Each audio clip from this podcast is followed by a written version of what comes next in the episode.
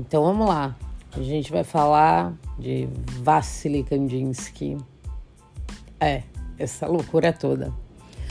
Quem foi esse esse cara genial, né? Kandinsky ele foi um pintor russo que embora tenha todo todo toda a sua carreira atrelada a Bauhaus, né, a escola de artes na Alemanha, mas ele vem de uma outra base, uma outra formação, uma outra construção, né? Então, esse pintor russo, que embora ele tenha feito direito em Moscou, né? Ele teve muito interesse e inclinação pelas artes depois que ele foi numa exposição de impressionistas. E ele ficou deslumbrado pelas pinturas. E tudo, aquele, tudo aquilo tocava ele de uma forma muito diferente, né? As sensações provocadas ao ver aquelas pinturas expressionistas, ele se coligava quase que num ponto espiritual com aquilo. O Kandinsky ele nasce na, em Moscou, na Rússia, é, em 1866. Foi criado pela tia, porque os pais se separaram e ele acabou sendo criado por essa tia na infância, né, em Odessa, na Ucrânia. A tia falava alemão, com quem ele aprendeu uma série de coisas. Daí ele foi, estudou direito, se formou, mas ele desistiu da profissão. Então ele recusou o cargo à universidade, na faculdade que ele fazia de direito, é, cedeu um cargo para ele, para ele ser assistente na universidade e ele recusou esse cargo e na sequência ele já muda para Munique, né? Daí ele casa com a Anya e começou seus estudos de pintura lá em 96. Então, ou seja, ele já ele já com 30 anos, já com uma formação, ele se reestrutura após ver essas pinturas impressionistas. E aí quando chega lá por volta de 1901, ele junta com outros artistas, né? E funda é, uma sociedade, uma escola, né? É, chamada Phalanx. E ele leciona nessa, nessa escola. E foi, foi ali que ele despertou toda essa, essa parte da carreira e a preferência dele pelas pinturas e paisagens ao ar livre, né? Então ele preferia muito mais é, essa pintura muito mais solta, mais livre, né, do que a realista com modelos vivos, né? Então ele já trazia aquela influência lá daquela exposição que ele tinha visto para para esse processo de produção. E aí, quando chega no século XX, no início do século XX, ele começa os estudos figurativos e aí começa todo um processo de evolução da evolução do, do pictórica do, do Kandinsky.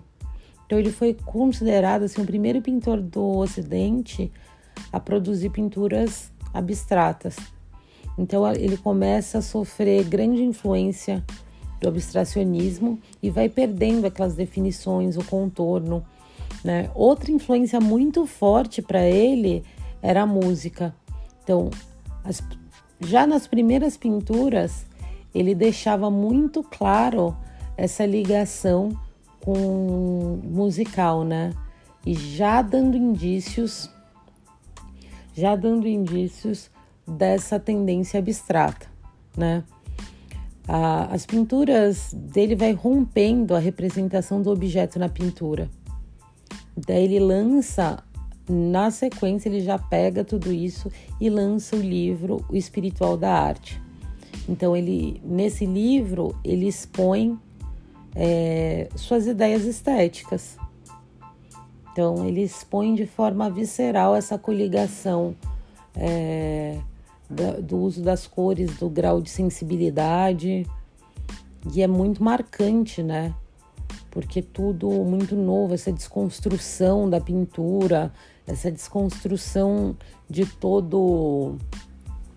Como fala? de todo esse projeto que já era estruturado, né? E aí vem a Primeira Guerra Mundial. E aí Kandinsky tem que deixar a Alemanha, volta para a Suíça, né? E ele volta com a sua atual esposa, que é a Gabriele na época. Então, ainda em consequência da guerra, ele volta para a Rússia. Daí ele só volta para a Alemanha em 1921, já separado e com uma, casado com uma outra russa. Então, essa transição do processo de pintura, os relacionamentos, tudo isso vai sendo refletido na sua produção, quando ele vai se coligando muito mais com o eu interior, um eu interior, né? Sua criança interior, enfim.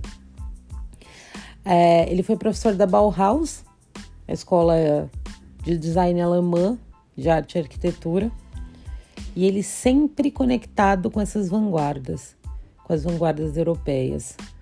Cubismo, futurismo, surrealismo, dadaísmo. Então ele leciona nessa escola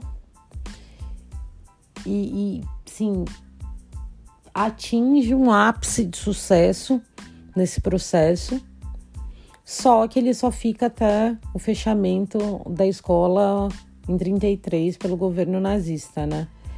É, com o fechamento da escola, ele vai para Paris e ali ele fica. Tanto é que ele até recebe a, a nacionalidade francesa, né? É, e continua produzindo. Na França ele produz assim incessantemente, incessantemente mesmo doente, ele produz aí a, até o fim da sua vida, né? Porque é, ele acreditava piamente que a arte coligava e tornava ele de alguma forma uma pessoa melhor. Tanto a apreciação quanto a produção. Então ele, ele tinha, quando ele descreve no seu livro Espiritual da Arte, fica nítido que a arte é um processo de evolução para o Kandinsky. Vamos evoluir, vamos transcender e aproveitar esse legado aí deixado pelo Kandinsky.